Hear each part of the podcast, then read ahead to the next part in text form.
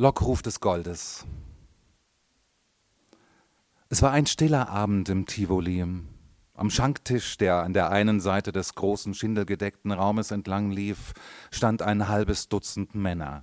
Die Unterhaltung war jedoch schleppend. In einer Reihe der Mauer gegenüber standen die verlassenen Spieltische. Nicht einmal die Roulettekugel rollte, und der Spielhalter stand an dem Ofen und sprach mit einem hübschen, dunkeläugigen jungen Weibe, das als die Jungfrau bekannt war. Drei Mann saßen bei einem Dauerpoker, spielten aber nur mit kleinen Einsätzen und ohne Begeisterung. Auf der Diele des Tanzbodens, der hinter dem Raume lag, walzten drei Paare trübselig zu den Klängen einer Geige und eines Klaviers. Nicht, dass Circle City verlassen oder das Geld knapp gewesen wäre. Die Sommerausbeute Beute war gut gewesen und die Taschen der Leute waren schwer von Staub und Nuggets. Im Winter wurde aber nichts geschafft. Man pflegte noch in großen Lagern wie Circle City zu überwintern. Man verschlief die Zeit. Die Taschen waren mit Gold wohlgefüllt und Geselligkeit gab es einzig und allein in den Wirtschaften. Und doch war Tivoli verlassen und die Jungfrau sagte, wenn nicht bald etwas Leben in die Runde kommt, gehe ich ins Bett. Was ist denn nur los? Dan MacDonald, der Besitzer des Tivoli und aller seiner Spieltische, wanderte verloren durch den weiten, leeren Raum, als die Tür weit aufgerissen wurde und ein Mann in der Öffnung erschien. Ein Hauch von Kälte lief über den Boden.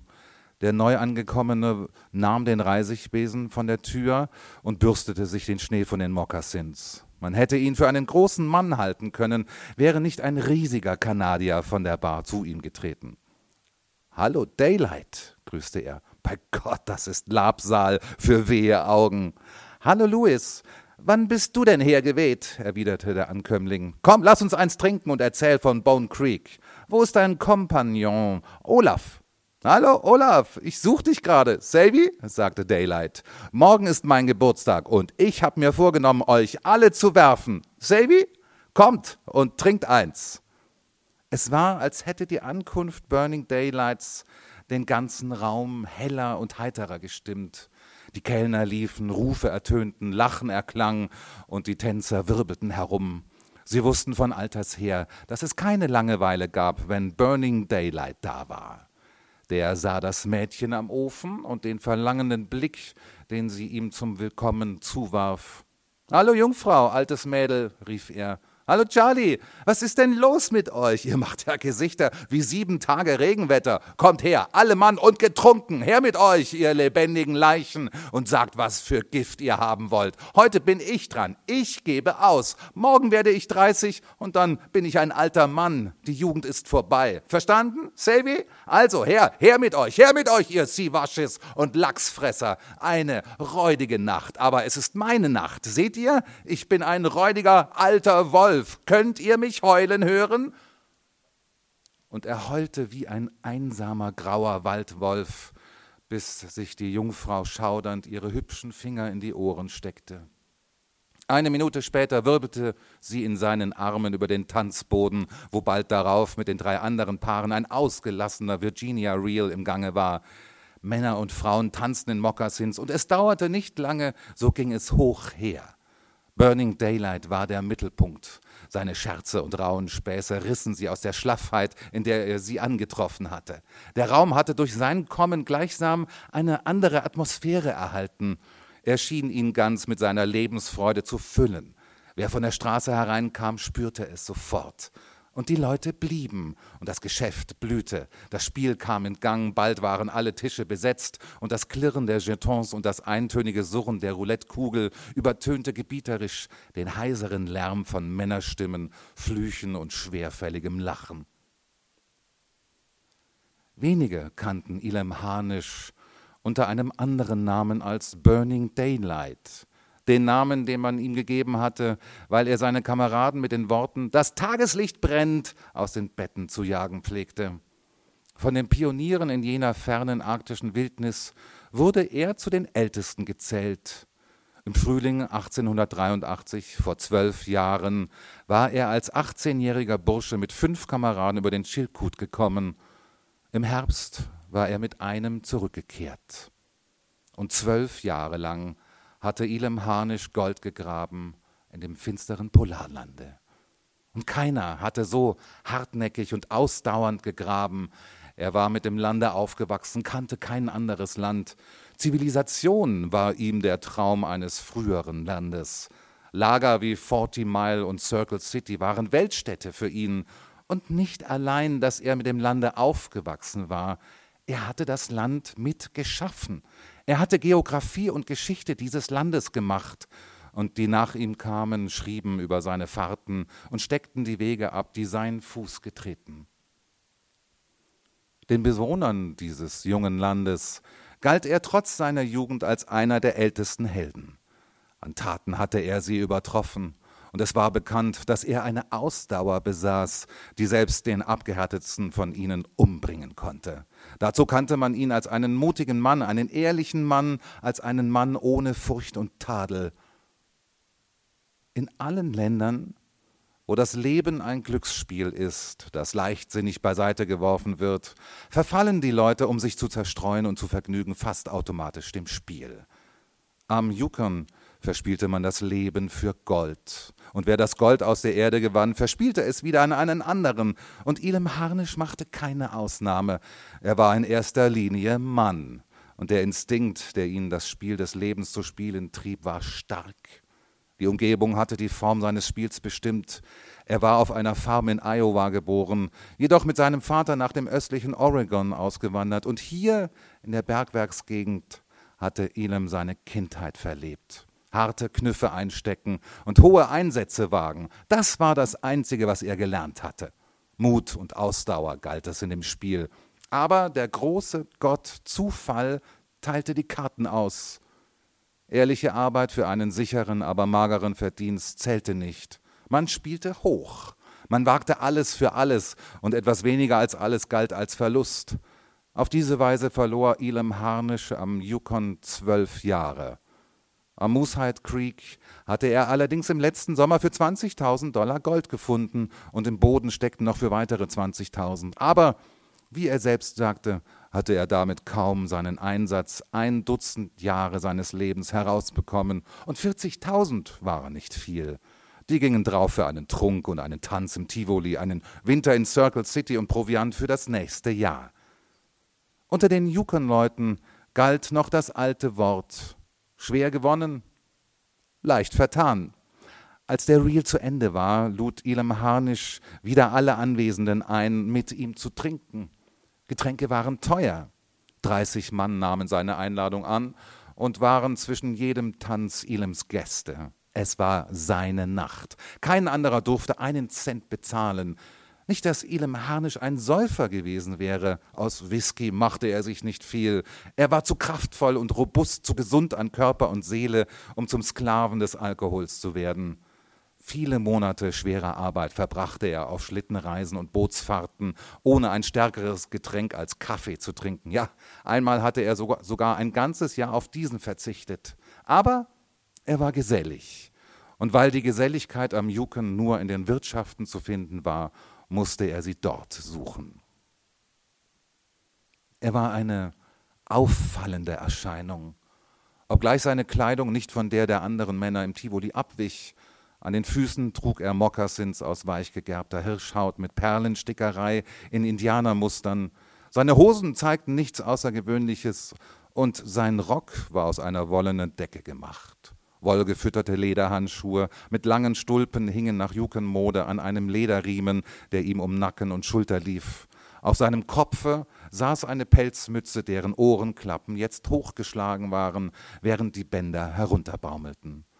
Sein mageres, längliches Gesicht, unter den Backenknochen leicht eingefallen, glich fast dem eines Indianers. Die sonnenverbrannte Haut und die scharfen schwarzen Augen verstärkten diesen Eindruck, obwohl gerade der Bronzeton und die Augen selbst bezeichnend für einen Weißen waren. Er sah älter als 30 Jahre aus, wirkte aber jetzt, als er glatt rasiert und faltenlos dastand, fast wie ein Knabe. Wenn man trotzdem den Eindruck hatte, dass er älter war, so hatte man zwar keinen greifbaren Anhalt dafür, aber man wusste, was der Mann durchgemacht und erlebt hatte und worin er anderen Männern so überlegen war, das war es. Er hatte sein Leben unverhüllt und unter ständigem Hochdruck gelebt, und etwas von alledem glühte in seinen Augen, zitterte in seiner Stimme und erschien, sobald er sprach, auf seinen Lippen. Die waren dünn und pflegten sich nicht über den ebenmäßigen weißen Zähnen zu schließen, aber ihre Härte wurde durch einen leichten Zug der Mundwinkel nach oben gemildert. Das verlieh ihm etwas Anziehendes, ebenso wie die winzigen Fältchen um die Augenwinkel, die ihn lustig erschienen ließen. Rohheit und Grausam mussten seiner Natur fremd sein. Die Nase war schmal und fein, mit beweglichen Flügeln und von guten Verhältnissen, während die hohe Stirn sehr schmal, dafür aber schön und ebenmäßig geformt war. Besonders indianerhaft wirkte das Haar, das sehr glatt und tiefschwarz und von einem Glanz war, wie nur Gesundheit ihn verleihen kann. Gegen zwei Uhr morgens stellten die Tanzenden, die jetzt hungrig geworden waren, den Tanz auf eine halbe Stunde ein. Und in diesem Augenblick schlug Jack Kearns einen Poker vor. Jack Kearns war ein großer Mann mit gutmütigem Gesicht, der gemeinsam mit Bertels den verhängnisvollen Versuch gemacht hatte, eine Station an der Quelle des Koyukuk weit jenseits des Polarkreises anzulegen. Darauf war er nach 40 Mile und 60 Mile zurückgekehrt und hatte, um seinen Unternehmungen eine andere Richtung zu geben, eine kleine Sägemühle und einen Flussdampfer in den Staaten bestellt. Erstere wurde jetzt gerade durch Indianer mit Hunden über den Chilkoot-Pass geschafft und sollte im Vorsommer nach der Eisschmelze den Yukon herunterschwimmen. Jack Kearns schlug also einen Poker vor. Der Franzosen Louis, Dan MacDonald und High Campbell tanzten nicht, weil nicht genug Mädchen da waren, und so gingen sie auf den Vorschlag ein. Sie sahen sich gerade nach einem fünften Mann um, als Burning Daylight mit der Jungfrau am Arm und allen Tanzenden hinter sich aus dem Hinterzimmer kam. Die Pokerspieler riefen ihn und er trat an ihren Tisch. Willst du mitmachen? fragte Campbell. Vielleicht hast du Glück? Heute sicher, antwortete Burning Daylight mit Begeisterung und fühlte im selben Augenblick, wie die Jungfrau warnend seinen Arm drückte. Sie wollte mit ihm tanzen. Heute hätte ich sicher Glück, aber ich will lieber tanzen, denn ich möchte euch nicht alles Geld abnehmen. Niemand redete ihm zu. Die Jungfrau presste seinen Arm von neuem, aber da wurde er plötzlich anderen Sinnes. Nicht, dass er keine Lust zum Tanzen gehabt oder ihr hätte wehtun wollen, aber der wiederholte mahnende Armdruck der Jungfrau reizte seine freie männliche Natur zum Widerstand. Der Wille, sich nichts von einem Weibe vorschreiben zu lassen, gewann die Oberhand in ihm. War er auch ein Liebling der Frauen, so machte er sich doch nicht viel aus ihnen. Sie waren Spielzeug, Tant, eine Erholung in dem großen Spiel des Lebens. Weiber, Whisky und Spiel standen für ihn auf einer Stufe. Aber es war seiner Beobachtung nach leichter mit Trinken und Kartenspielen zu brechen, als mit einem Weibe, das einen Mann erst richtig eingefangen hatte. Sein eigener Sklave sein, das war für seine gesunde Natur selbstverständlich. Aber ehe er der Sklave eines anderen wurde, war er zu blutiger Rebellion bereit. Die süße Knechtschaft der Liebe war etwas, das er überhaupt nicht verstand. Verliebte Männer waren ihm stets wie Verrückte erschienen, und Verrücktheit zu analysieren lohnte sich nicht. Kameradschaft zwischen Männern, ja, das war etwas anderes die hatte nichts mit Sklaverei zu tun. Sie war eine geschäftliche Vereinbarung, ein Handel zwischen Männern, die einander nicht verfolgten, sondern im Kampf für Leben und Reichtum die Gefahren von Schlittenreisen, von Strömen und Bergen teilten. Männer und Frauen verfolgten sich, und eines musste sich notgedrungen dem Willen des anderen beugen. Kameradschaft war anders sich tagelang über sturmumfegte Pässe oder durch Sümpfe, die durch Moskitos verseucht waren, abzuschleppen und doppelt so viel zu tragen wie der Kamerad, das hatte weder etwas mit Unbilligkeit noch mit Zwang zu schaffen. Jeder tat sein Bestes und nur darauf kam es an. Allerdings, der eine war stärker als der andere, aber solange jeder nur tat, was er konnte, so lange war es ein ehrliches Spiel, gegen das es nichts einzuwenden gab. Aber mit Weibern Nein, Weiber gaben wenig und forderten alles. Weiber besaßen Schürzenbänder und hatten die Neigung, jeden Mann, der sich mit ihnen einließ, damit zu umschlingen. Man brauchte nur an die Jungfrau zu denken. Als er kam, hatte sie beinahe einen Gähnkrampf gehabt und jetzt war sie vor Freude außer sich, nur weil er tanzen wollte. Außerdem mochte er mindestens so, ebenso gern pokern wie tanzen. Sein ganzes Ich widersetzte sich diesem Druck auf den Arm und er sagte, äh, ich hätte übrigens doch nicht übel Lust, mit euch zu spielen. Wieder fühlte er den Druck auf seinen Arm. Sie erprobte die Schürzenbänder an ihm.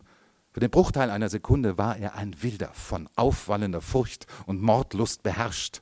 In dieser unmessbar kurzen Zeitspanne war er zu allem fähig, ein gereizter Tiger, den der Gedanke an die Falle mit Wut und Entsetzen erfüllte. Wäre er wirklich nichts als ein Wilder gewesen, so würde er wie ein Rasender über sie hergefallen sein und sie vernichtet haben. Aber im selben Augenblick kamen in ihm Generationen von Zivilisation zum Durchbruch, die ihn zu einem den Verhältnissen angepassten Gesellschaftstier machten. Takt und Sympathie stritten mit ihm, und mit einem lächelnden Blick in die Augen der Jungfrau sagte er Geh nur, und lass dir etwas zu essen geben. Ich bin nicht hungrig. Später können wir wieder tanzen. Es ist doch früh. Selvi, geh, Mädel. Er wandte sich zu den Pokerten. Wie hoch wollt ihr gehen? Ich mache alles mit. Bis in die Wolken, sagte Jack Kearns. Also schön. Die Spieler blickten sich froh an und Kearns wiederholte, bis in die Wolken. Lasst uns mit Chips spielen, schlug Daylight vor. In jenen Tagen gab es in Alaska weder Betrüger noch Falschspieler. Es wurde ehrlich gespielt und einer verließ sich auf den anderen. Das Wort eines Mannes wog ebenso viel wie sein Gold. Ein Chip war ein flaches, längliches Blechstück, vielleicht einen Cent wert. Setzte aber ein Mann im Spiel einen Chip und sagte ihn mit 500 Dollar an, so wurde er zum Werte von 500 Dollar angenommen. Wer ihn gewann, wusste, dass der Aussteller ihn mit genau abgewogenem Goldstaub zurückkaufte. Da die Chips von verschiedener Farbe waren, war es nicht schwer, den Eigentümer herauszufinden. In jenen frühen Tagen am Yukon fiel es niemanden nur auch im Traum ein, mit Bargeld zu spielen. Dann ging es los. Es war ein ruhiges Spiel, bei dem wenig oder gar nicht gesprochen wurde, obwohl ringsum die, Spiel, um die Spieler die ganze Stube toste. Der Tanzboden war voll. Das Spiel der fünf Männer war einförmig, das Glück wechselte, es gab keine großen Karten. Die Folge war, dass hochgespielt wurde, aber dass keines der Spiele lange dauerte. Um drei Uhr morgens aber kam die richtige Konstellation, der große Augenblick, auf den Pokerspieler wochenlang warten können.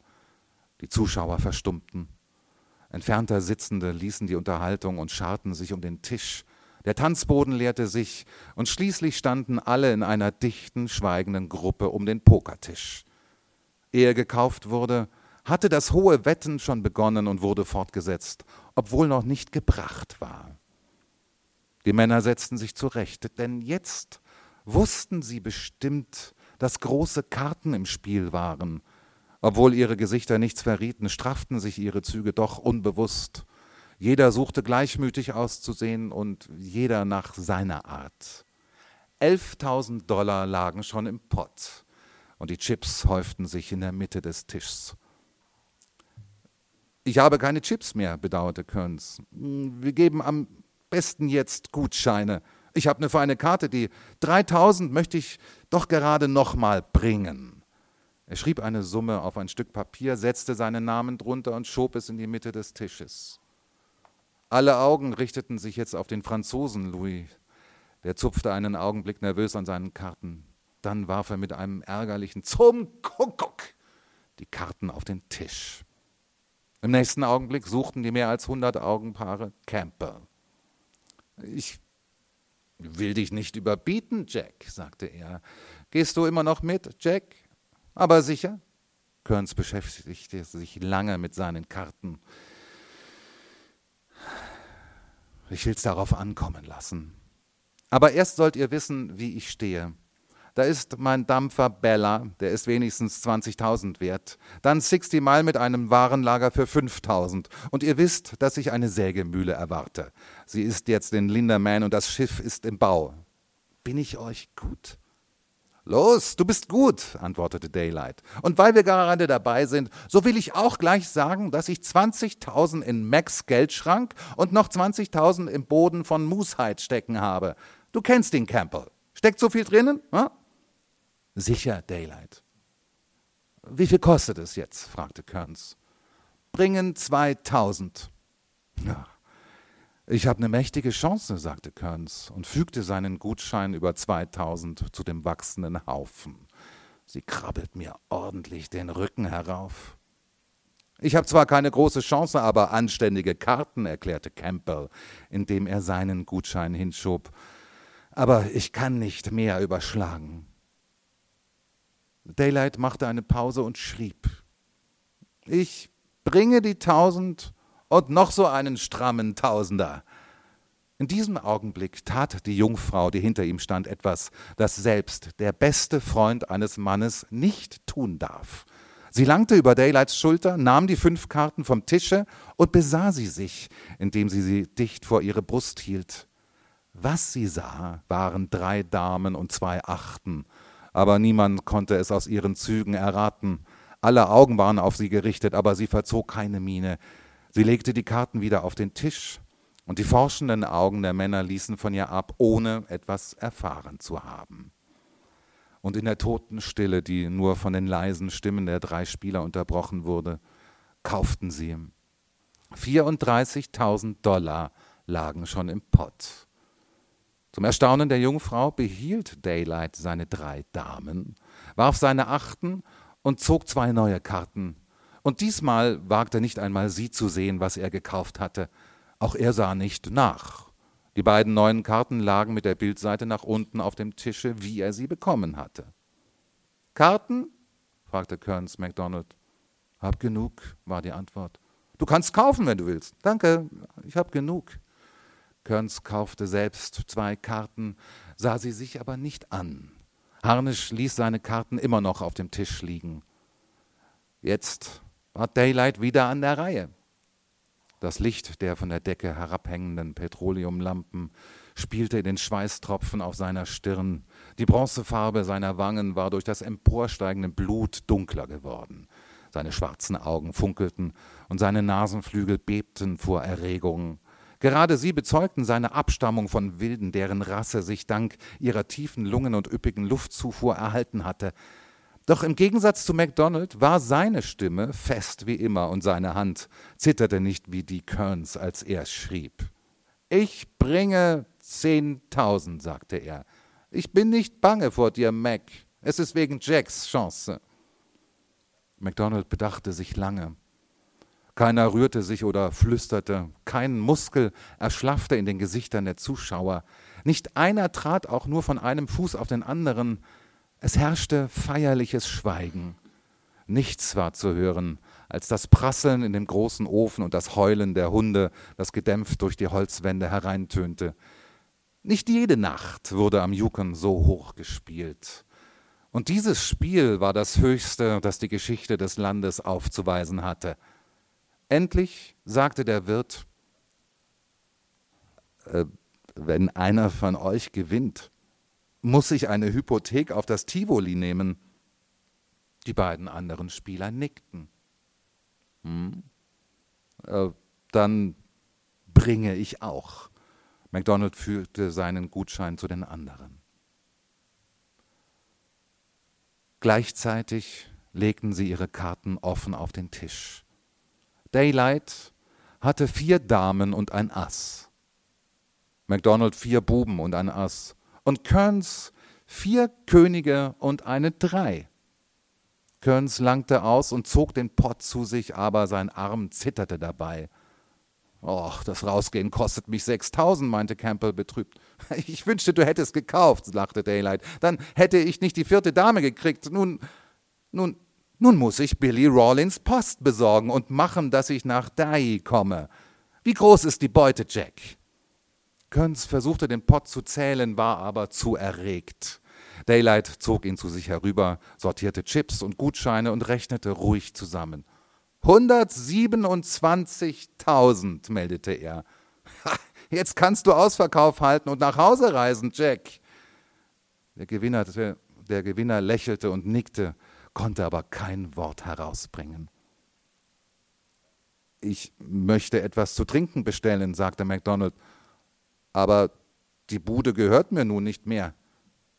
Doch, antwortete Kearns, nachdem er seine Lippen mit der Zunge angefeuchtet hatte. Deine Gutscheine gelten, solange du willst, aber für Getränke zu sorgen ist meine Sache. Sagt, was ihr haben wollt, Leute. Der Gewinner bezahlt, rief Daylight den Umstehenden laut zu, und zugleich erhob er sich und fasste die Jungfrau am Arm. Kommt alle mit, wir tanzen einen Reel. Es ist noch früh am Tage und morgen muss früh muss ich mit der Post los. Hey, Rollins, ich verpflichte mich, die Post hin und zurück zu besorgen. Und morgen früh um neun geht's los. Savvy, alle her. Wo ist die Musik? Es war Daylights Nacht. Er war der Mittelpunkt das Haupt der Lustbarkeit, unersättlich in seiner Laune, ein Ansteckungsherd von Frohsinn. Er vervielfältigte sich und damit den Trubel. Aber nie kam es zu Ausschreitungen. Es war am Yukon bekannt, dass an den Abenden, wenn Burning Daylight losgelassen war, Zank und Streit verpönt waren. Daylight war unermüdlich. In einer Tanzpause bezahlte er Kearns die 20.000 in Goldstaub und übertrug ihm seine Rechte auf Mooseheit. Den Postkontrakt mit Billy Rawlins ordnete er ebenfalls und traf seine Vorbereitungen zur Abreise. Er schickte nach Kama, seinem Hundetreiber, einen Tannanon-Indianer, der seinen Stamm verlassen hatte, um in die Dienste der Weißen zu treten. Die Jungfrau zog Daylight in eine Ecke. Hör, Daylight, sagte sie leise, Du bist fertig. Ja, bis auf den letzten Cent. Ich habe 8000 Dollar in Max Geldschrank, begann sie. Aber Daylight unterbrach sie. Die Schürzenbänder waren drohend nahe, und er schlug aus wie ein Füllen, das den Sattel spürt. Macht nichts, sagte er. So wie ich jetzt bin, bin ich auf die Welt gekommen, und so bin ich seither die meiste Zeit gewesen. Komm, lass uns tanzen. Um sechs Uhr stand er von Whisky brennend, aber immer noch seiner mächtig am Schanktisch und drückte jedem die Hand herunter. Das ging so vor sich, dass zwei Männer sich einander gegenüberstellten, während ihr rechter Ellbogen auf dem Schanktisch ruhte. Dann griffen sie sich bei der rechten Hand und jeder versuchte, die des anderen herunterzupressen. Einer nach dem anderen kam an die Reihe, aber keiner konnte ihn bezwingen. Und selbst Olaf Henderson und der Franzosen Louis konnten nicht gegen ihn aufkommen. Heute ist meine Nacht. Ich habe 30 Winter gesehen. Es ist mein Geburtstag, mein einziger Festtag im ganzen Jahr und ich kann euch alle zusammen schmeißen. Kommt an, alle Mann. Ich will euch alle in den Schnee werfen. Ihr sollt eure Taufe kriegen. Die ganze Rotte bis auf den Kellner und die singenden Pachanten strömte zur Tür hinaus. MacDonald wog 180 Pfund. Und Daylight hatte nur seine Hand ergriffen aber durch einen plötzlichen Ruck riss er ihn um und warf ihn kopfüber in den Schnee. Dann kam der nächste an die Reihe und ihm folgte schnell ein halbes Dutzend. Widerstand war nutzlos. Sie flogen Hals über Kopf und landeten in den groteskesten Stellungen im Schnee, ohne doch zu Schaden zu kommen. Schon getauft? war die ständige Frage, wenn er seine schreckliche Hand ausstreckte. Der Gewinner bezahlt. Alle her, Leute.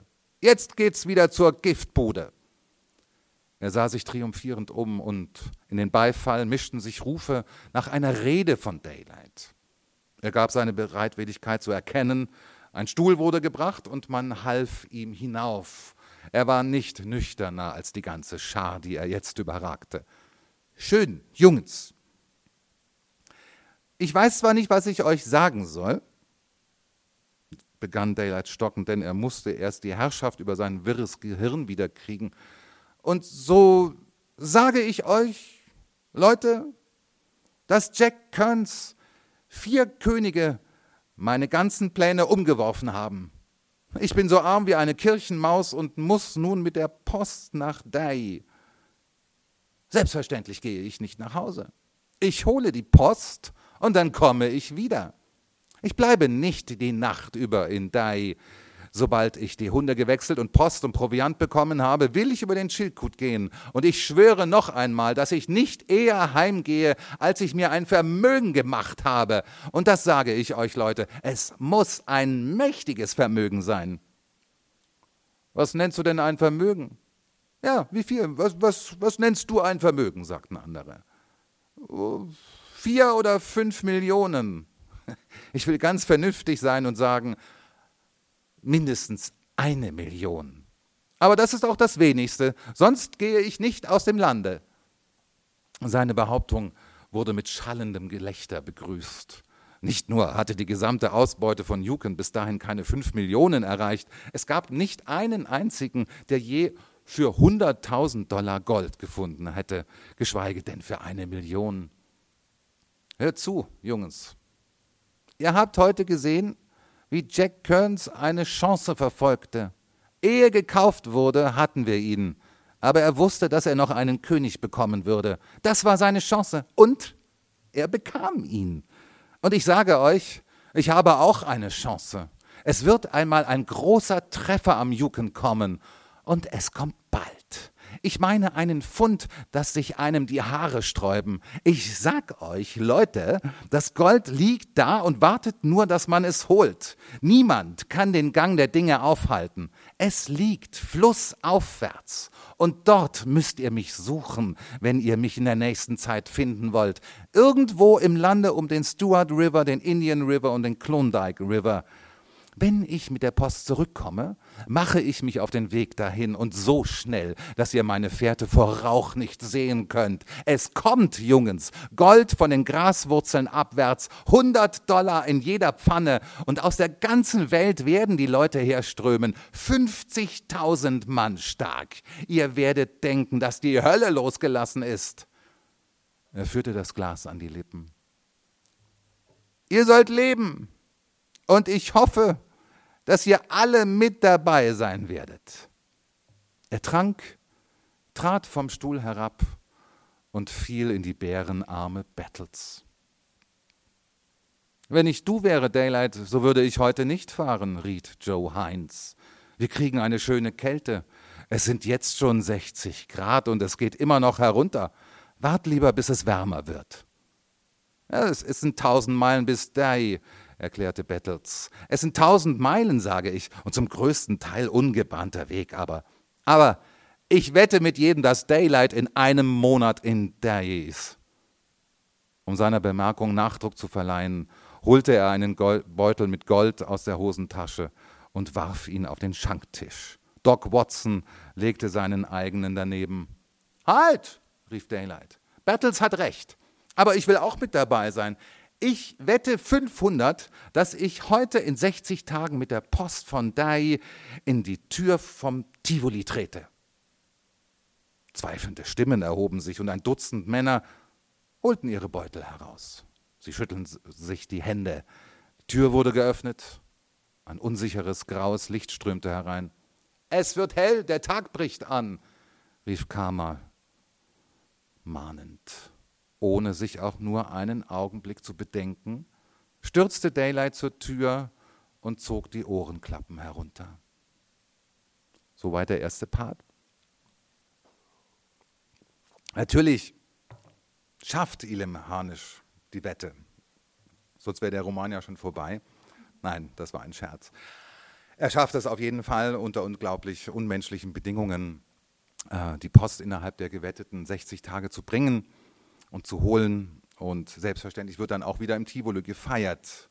Und noch am selben Abend der Ankunft im Tivoli verspricht unser Held am nächsten Tag mit wieder anderen auf Goldsuche zu gehen.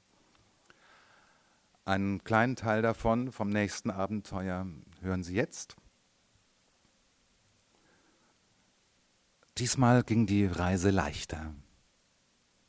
Der Weg war besser gebahnt, sie hatten keine Post zu fahren und mehr Zeit. Die Tagesreisen waren kürzer und der Arbeitstag auch. Während die Reise aber seine Kameraden ermüdete, erholte Daylight sich und ruhte sich aus.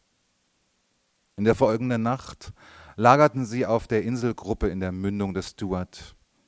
Daylight redete von Baugründen, und obgleich die anderen ihn auslachten, steckte er dennoch dies ganze Labyrinth hoher bewaldeter Inseln ab. Wenn nur der große Goldfund gerade hier am Stuart gemacht wird. Vielleicht seid ihr mit dabei, Jungs, vielleicht auch nicht. Aber ich will jedenfalls mit dabei sein. Überlegt es euch lieber und macht es wie ich, steckt ab. Aber sie wollten nicht hören. Du bist gerade so verrückt wie Harper und Joe You, sagte Joe Heinz. Die machen das immer so. Du kennst doch die große Ebene unten am Klondike bei der Mooshead-Quelle. Schön. Der Registrator von Forty Mile hat mir erzählt, dass sie vor kaum einen Monat abgesteckt haben. Die Harper und Let You'schen Grundstücke. lacht nur, Jungens, lacht nur. Ihr meint, die einzige Art, sein Glück zu machen, sei Gold zu graben. Aber den Hauptgewinn ziehen die Männer, die den Boden abstecken, die Handelskompanien organisieren und Banken gründen. Lacht nur, ihr Schlauköpfe, lacht nur. Euch werden schon die Augen aufgehen. Ihr seid dumm wie neugeborene Katzen. Ich sage euch, wenn der Goldfund in Klondike kommt, dann sind Harper und Letthew Millionäre. Und wenn er am Stuart kommt, dann sollt ihr sehen, was Elam Harnischs Grundstücke wert sind. Dann steht ihr nämlich mit langen Gesichtern da. Daylight hatte Fantasie. Sein Horizont war begrenzt, aber was er sah, sah er groß. Seine Gedanken waren wohlgeordnet, seine Einbildungskraft praktisch, und er träumte nie ins Blaue hinein wenn er in seiner Fantasie eine große Stadt auf einer bewaldeten, schneebedeckten Ebene sah, so setzte er zuerst den Goldfund voraus, der diese Stadt ermöglichte, und dann richtete er sein Augenmerk auf die Möglichkeit, Anlegestellen für Dampfer, Sägewerke und Warenhäuser, kurz alles, was für eine Minenstadt im hohen Norden erforderlich war, zu schaffen. Es musste ein großes Spiel werden.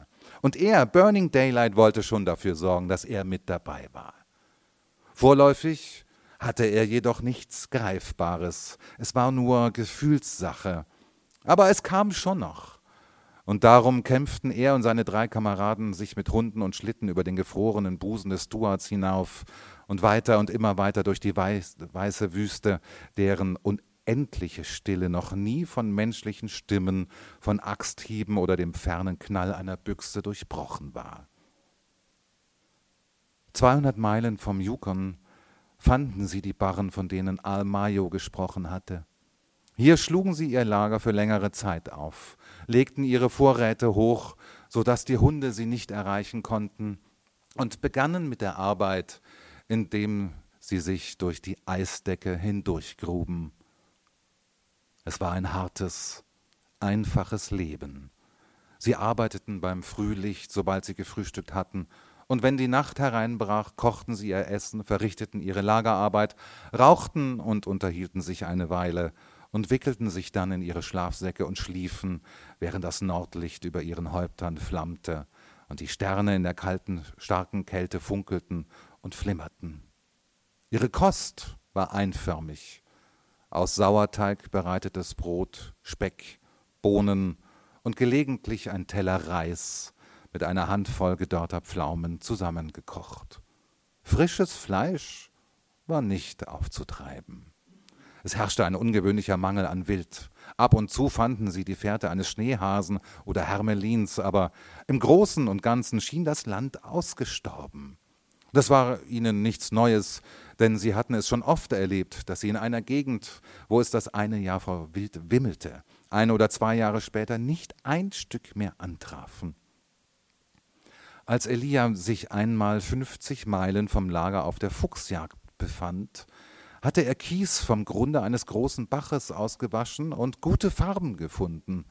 Sie schirrten die Hunde an und fuhren mit leichter Ausrüstung hin. Hier und vielleicht zum ersten Mal in der Geschichte des Yukons warfen sie mit Hilfe von Feuer einen Schacht aus. Sie entzündeten ein Feuer aus trockenen Tannenzweigen. Nach sechs Stunden war der Boden acht Zoll tief aufgetaut es gab Goldstaub in dem Kies. Und nach weiteren zwei Fuß stießen sie wieder auf Erde. In 17 Fuß Tiefe kam wieder eine dünne Schicht Kies, der groben Goldstaub enthielt. Und die Probepfannen ergaben eine Ausbeute von je sechs bis acht Dollar. Leider war diese Schicht nur einen Zoll dick. Darunter war wieder Erde. Aber sie hatten Gold gefunden, richtiges Gold. Sie beschlossen, in zwei Schichten zu arbeiten und waren Tag und Nacht an zwei Stellen tätig, während der Rauch ihrer Feuer zum Himmel stieg.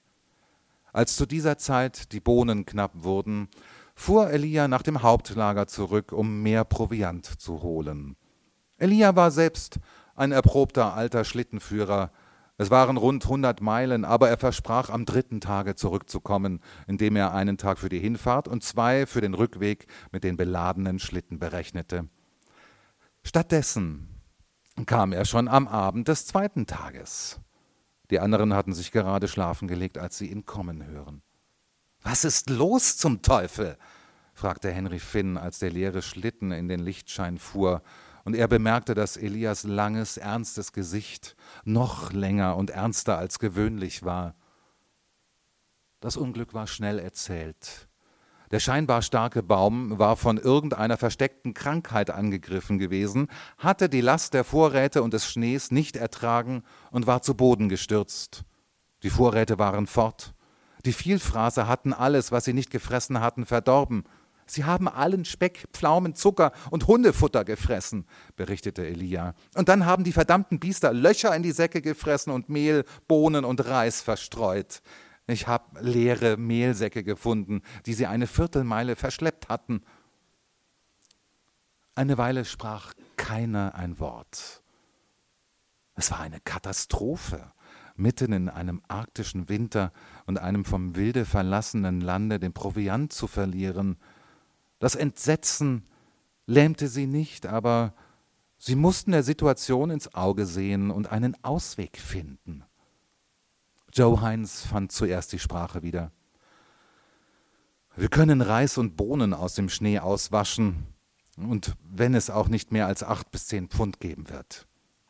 Und einer muss mit einem Gespann bis nach Sixty Mile hinunter, sagte Daylight. Ich fahre, sagte Finn. Sie grübelten eine Weile. Aber wie sollen wir das andere Gespann und drei Mann ernähren, bis er zurückkommt? fragte Heinz. Es gibt nur eine Möglichkeit, meinte Elia. Du musst das andere Gespann nehmen, Joe, und in Stuart hinauffahren, bis du die Indianer findest. Dann kommst du mit Fleisch zurück. Du musst lange wieder da sein, ehe Henry von Sixty Mile zurück ist, und in eurer Abwesenheit brauchen wir nur Essen für Daylight und mich.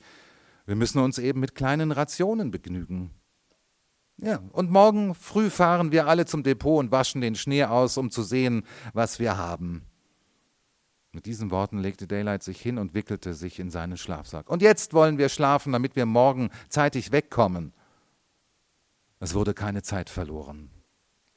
Gleich nach ihrer Ankunft machten sich die Männer daran, den Schnee in der Umgebung des Depots gründlich auszuwaschen. Sie fanden verstreute Bohnen bis hundert Schritt vom Depot entfernt. Noch ein Tag verging damit, aber das Ergebnis war kläglich, und die vier Männer verteilten redlich die wenigen Pfund Proviant unter sich. Den Löwenanteil erhielten Daylight und Elia.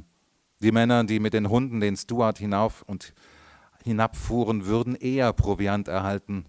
Die beiden Zurückbleibenden aber mussten ausharren, bis die anderen zurückkehrten. Überdies konnten im Notfall die Hunde, die bei der geringen täglichen Ration nur langsam vorwärts kamen, gegessen werden. Die Zurückbleibenden aber hatten keine Hunde. Aus diesem Grunde übernahmen Daylight und Elia den gefährlicheren Posten. Die Tage vergingen. Ganz unmerklich glitt der Winter in den nordischen Frühling hinüber. Es war der Frühling des Jahres 1896. Der März ging zu Ende, der April begann, und Daylight und Elia, mager und hungrig, begannen sich Gedanken zu machen, was ihren Kameraden zugestoßen sein mochte selbst wenn sie jede erdenkliche Verspätung in Betracht zogen und noch ein paar Tage hinzurechneten, hätten sie längst zurück sein müssen. Ohne Zweifel war ihnen etwas zugestoßen. Elia war der Ältere, und seine Kräfte versagten zuerst, so dass er die meiste Zeit in seinem Schlafsack verbringen musste. Hin und wieder schoss Daylight ein Eichhörnchen, mit dem sie ihr Leben erhielten, bei einem Munitionsvorrat von nur 30 Schuss durfte er keinen Fehlschuss riskieren. Es gab nur sehr wenige Eichhörnchen und es vergingen Tage, ohne dass sie eines zu Gesicht bekamen. Geschah das aber, dann traf er alle möglichen Vorsichtsmaßregeln. Stundenlang pirschte er sich an, unzählige Male zielte er, mit vor Schwäche zitternden Armen und schoss doch nicht. Sein eiserner Wille hielt ihn zurück. Ehe er seiner Sache sicher war, wollte er nicht schießen. Als der geborene Spieler, der er war, spielte er jetzt um den höchsten Einsatz. Sein Leben war der Einsatz. Das Ergebnis war, dass er nie fehlte. Jeder Schuss bedeutete ein Eichhörnchen. Von der Beute wurde nichts vergeudet. Selbst das Fell wurde zu Suppe ausgekocht, jeder Knochen zu Mehl zerstampft. Daylight suchte unter dem Schnee und fand hier und da ein paar Moosbeeren, aber die meisten Beeren, die er fand, stammten vom vorigen Jahre, waren trocken und eingeschrumpft und besaßen nur einen ganz geringen Nährwert. Nicht viel besser war die Rinde der jungen Zweige. Der April näherte sich seinem Ende und der Frühling strich übers Land. Die Tage wurden länger. Wo die Sonne hinschien, begann der Schnee zu schmelzen, und unter dem Schnee quoll das Wasser hervor. Am 12. Mai machten sich die beiden Männer mit ihren Schlafsäcken, einem Eimer, einer Axt und der kostbaren Büchse auf den Weg über das Eis bis zum Stuart hinunter. Ihre Absicht war, bis zu dem Depot mit der verlassenen Schute zu gehen, die sie getroffen hatten und in der sie sich nun, sobald das Wasser offen war, vom Strom nach Sixty Mile treiben lassen wollten. Erschöpft und ohne Nahrung, wie sie waren, musste es eine langsame und beschwerliche Reise werden. Elia fiel oft hin und war dann außerstande, wieder aufzustehen.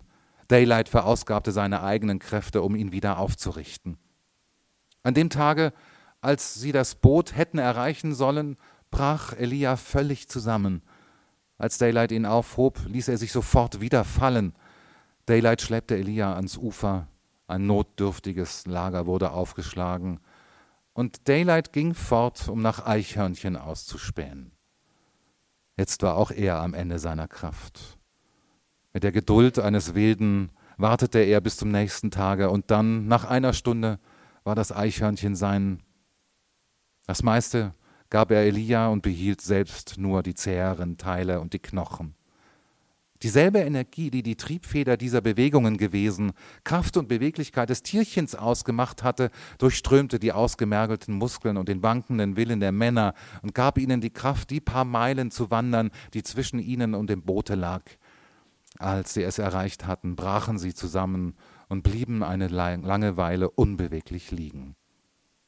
Für einen starken Mann wäre es eine leichte Arbeit gewesen, das kleine Boot zum Ufer hinunterzuschaffen, aber Daylight brauchte Stunden dazu.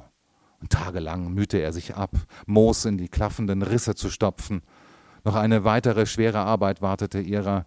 Das Boot musste ins Wasser geschafft werden, wenn es soweit war, dass sie ihre Fahrt beginnen konnten. Vergebens wankte und stolperte Daylight durch den nassen Schnee oder über die Eisringe, die der Nachtfrost darüber gebreitet hatte, fiel, kroch auf allen Vieren und spähte nach weiteren Eichhörnchen aus, um noch einmal die schnelle Beweglichkeit des Tierchens in menschliche Körperenergie umzusetzen und das Boot über die Eiskante in den Strom zu heben. Erst am 20. Mai brach das Eis. Der Druck und die Spannung waren furchtbar. Mächtige Eisschollen wurden herausgepresst, bis sie hoch emporsprangen wie Melonenkerne zwischen Daumen und Zeigefinger eines Kindes. Noch eine Weile dauerte das Treiben des Eises. Der Fluss sank reißend schnell. Nachtreibende Eisschollen kamen vorüber, und zum ersten Mal seit sechs Monaten sah Daylight offenes Wasser. Elia war dem Tode nahe. Er selbst war nicht sicher, ob er Kraft genug in seinen ausgemergelten Muskeln besaß, um das Boot flott zu machen. Alles stand auf dem Spiel.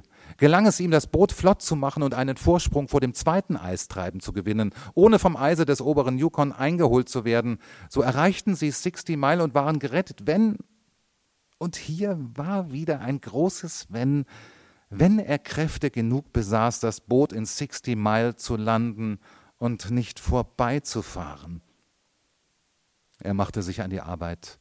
Er suchte die beste Stelle aus, um das Boot ins Wasser zu bringen, und fand eine mächtige Eisscholle, die sich schräg aus dem Wasser dicht an die Eismauer schob. Es war eine ganze Strecke bis dahin, aber nach einer Stunde hatte er es geschafft. Er war krank vor Anstrengung. Elia zeigte kein Interesse, er lag regungslos da, ohne die Augen aufzuschlagen, und Daylight musste seinen Kampf allein ausfechten. Zuletzt, die gewaltige Anstrengung zwang ihn in die Knie. Glückte es ihm, das Boot in sicherem Gleichgewicht oben auf die Mauer zu bringen. Auf Händen und Füßen kriechend brachte er darin seinen Schlafsack, die Büchse und den Eimer ins Boot. Elia ins Boot zu schaffen, war schwieriger, als er gedacht hatte. Zoll für Zoll mit Pausen zwischen jedem Griff schleppte er ihn über den Boden auf eine Eisscholle, die neben dem Boot lag. Aber ins Boot hinein vermochte er ihn nicht zu bringen. Daylight wollte ihn hochziehen, aber der schlaffe Körper knickte in der Mitte zusammen wie ein halb gefüllter Mehlsack und glitt auf das Eis zurück. Herrgott, du Jammerlappen, nimm dich zusammen, schrie er. Da, du verdammter Kerl, da hast du's! Und jedes Wort begleitete ein Schlag auf die Backen, die Nase dem Mund, um auf diese gewaltsame Weise die fliehende Seele und den verwirrten, verirrten Willen des Mannes wieder ins Leben zu rufen. Die zitternden Augenlider hoben sich. Pass auf, schrie Daylight mit heiserer Stimme, wenn du deinen Kopf über den Bootsrand bekommst. Beiß mit den Zähnen hinein. Elia gehorchte und hielt sich mit den Zähnen. Als Daylight ihn hochzog, scheuerte Elias Gesicht gegen den Boden des Bootes und Holzsplitter rissen ihm Haut von Nase, Lippen und Kinn. Aber kopfüber glitt er immer weiter ins Boot hinein, bis sein kraftloser Körper quer über der Reling zusammenfiel und nur noch die Beine über den Bootsrand hinaushingen. Auch die schob Daylight hinter ihm her ins Boot. Dann schöpfte er tief Atem, drehte Elia auf den Rücken und deckte ihn mit den Schlafsäcken zu. Nun war noch das Letzte übrig, das Boot zu Wasser zu bringen. Daylight nahm alle Kräfte zusammen und machte sich ans Werk. Es musste aber etwas in ihm gesprungen sein, denn zum ersten Mal in seinem Leben war er ohnmächtig geworden. Dazu hatte er das Gefühl, dass ihm das alles ganz gleichgültig sei. Zum ersten Mal spürte er einen Zweifel an seiner eigenen strahlenden Persönlichkeit. In diesem Augenblick strauchelte das Leben und vergaß zu lügen. Alles in allem war er nur ein kleiner Wurm wie die anderen Männer, die er hatte sterben sehen, wie Joe Hines und Henry Finn, die sicher ihren Untergang gefunden hatten, wie Elia, der mit zerschundenem Gesicht auf dem Boden des Bootes lag, ohne sich um etwas zu kümmern. Das Leben hatte gelogen und betrogen. Es narrte alle Geschöpfe. Es hatte ihn genarrt ihn, Burning Daylight, der es wie kaum ein zweiter mit Frohsinn gedeutet hatte. Er war nichts, nur ein Bündel Fleisch und Nerven, das im Schmutze herumkroch, um Gold zu finden, das träumte, strebte und spielte und das verging und hin war. Nur die toten Dinge blieben, die Dinge, die nicht Fleisch und Nerven waren, der Sand, die Erde und der Kies, die Ebenen, die Berge, der Fluss selbst, der zufuhr und seine Decke sprengte Jahr für Jahr alle Zeit. Es war nicht möglich, dem Ende des Spiels zu entgehen. Für Religion hatte Daylight keinen Sinn. Und auch in diesem Augenblick, als das Boot unbeweglich 15 Fuß hoch über dem Wasser hing und er selbst vor Schwäche ohnmächtig und von aller Kraft verlassen war, glaubte er noch, dass der Tod alles beende, und er fürchtete sich nicht. Ein neues Bild zeigte sich ihm. Er sah seine Traumstadt, die goldene Metropole des Nordens, die auf den Hängen über dem Yukon lag und sich weit über die Ebene erstreckte. Reihe an Reihe sah er die am Ufer verteuten Dampfer, er sah die Sägemühlen arbeiten und die langen Hundegespanne mit Doppelschlitten hinter sich, die mit Proviant für die Goldgräber beladen waren. Und weiter sah er die Spielhäuser, die Banken, die Börsen und alle die vielen Möglichkeiten für ein weit höheres Spiel, als er es je gesehen hatte. Bei dem Gedanken hob das Leben das Haupt und begann noch einmal seine alten Lügen zu wispern. Er wusste genau, wie es um ihn stand. Missglückte die erste Anstrengung, so mussten auch alle späteren scheitern. Er hob, hob mit der Seele wie mit dem Körper und alle Kraft seines Körpers und seiner Seele wurden in dieser Anstrengung ausgelöst. Das Boot hob sich. Er glaubte ohnmächtig zu werden, hob aber weiter. Er fühlte, wie das Boot nachgab und ins Gleiten kam. Mit dem letzten Rest seiner Kraft ließ er sich hineinfallen und landete als ein Häufchen Elend auf Elias Beinen. er war zu müde, um sich zu erheben, und so lag er da und hörte und fühlte, wie das Boot ins Wasser glitt. An den Baumwipfeln konnte er sehen, dass es im Kreise herumwirbelte. Dann kam ein Krachen und Stoßen, und aus Eisstücken, die um ihn herumflogen, entnahm er, dass das Boot gegen das Ufer gestoßen sein musste. Wohl ein Dutzend Mal wirbelte es herum und stieß dagegen. Dann schwamm es endlich leicht und frei dahin. Daylight kam zu sich und sagte sich, dass er geschlafen haben musste. Nach dem Stand der Sonne mussten Stunden vergangen sein. Es war früh am Nachmittage. Er warf noch einen letzten Blick auf seine Umgebung, sah die Ufer auf dem Kopfe stehen und die Sonne am Himmel wie ein Pendel hin und her schwingen, wickelte sich in seinen Schlafsack, legte sich auf den Boden des Bootes und schlief ein. Als er erwachte, war es finstere Nacht. Er lag auf dem Rücken und sah die Sterne schimmern. Ein gedämpftes Murmeln schwellenden Wassers drang an sein Ohr. Als er das nächste Mal erwachte, war heller Tag. Die Sonne zeigte, dass es Mittag war. Ein Blick auf die entfernten Ufer, und er wusste, dass er sich auf dem mächtigen Yukon befand. Sixty Mile konnte nicht mehr fern sein. Er begann wieder zu träumen und Betrachtungen anzustellen, aber Träume und Gedanken wurden von langen Perioden der Leere abgelöst, in denen er weder schlief noch bei vollem Bewusstsein war. Dazwischen jedoch kamen wieder klare Augenblicke, und dann dachte er über seine Lage nach. Er war noch am Leben, und aller Wahrscheinlichkeit nach wurde er gerettet. Mit einem Ruck fuhr er auf. Etwas in ihm hatte geflüstert, dass er aufwachen müsste. Plötzlich sah er Sixty Mile, keine hundert Fuß entfernt. Die Strömung hatte ihn dicht an die Stadt geführt. Kein Mensch war zu sehen. War der Ort verlassen? Aber er sah den Rauch aus einem Küchenschornstein aufsteigen. Er versuchte zu rufen, konnte aber keinen Ton, nur ein unnatürliches Röcheln hervorbringen. Er tastete nach der Büchse, hob sie an die Schulter und drückte ab. Der Rückstoß war so stark, dass ein fast unerträglicher Schmerz ihn durchzuckte. Die Büchse war ihm auf die Knie gefallen, und ein Versuch, sie nochmals zu erheben, missglückte. Er wusste, dass er eilen musste und fühlte das Bewusstsein schwinden, und so drückte er ab, wo seine zitternden Hände die Büchse fanden. Der Schuss ging los, und die Büchse fiel über Bord. Aber ehe die Finsternis ihn einhüllte, sah er noch, wie die Küchentür geöffnet wurde und eine Frau zu der Tür des großen Blockhauses heraussah.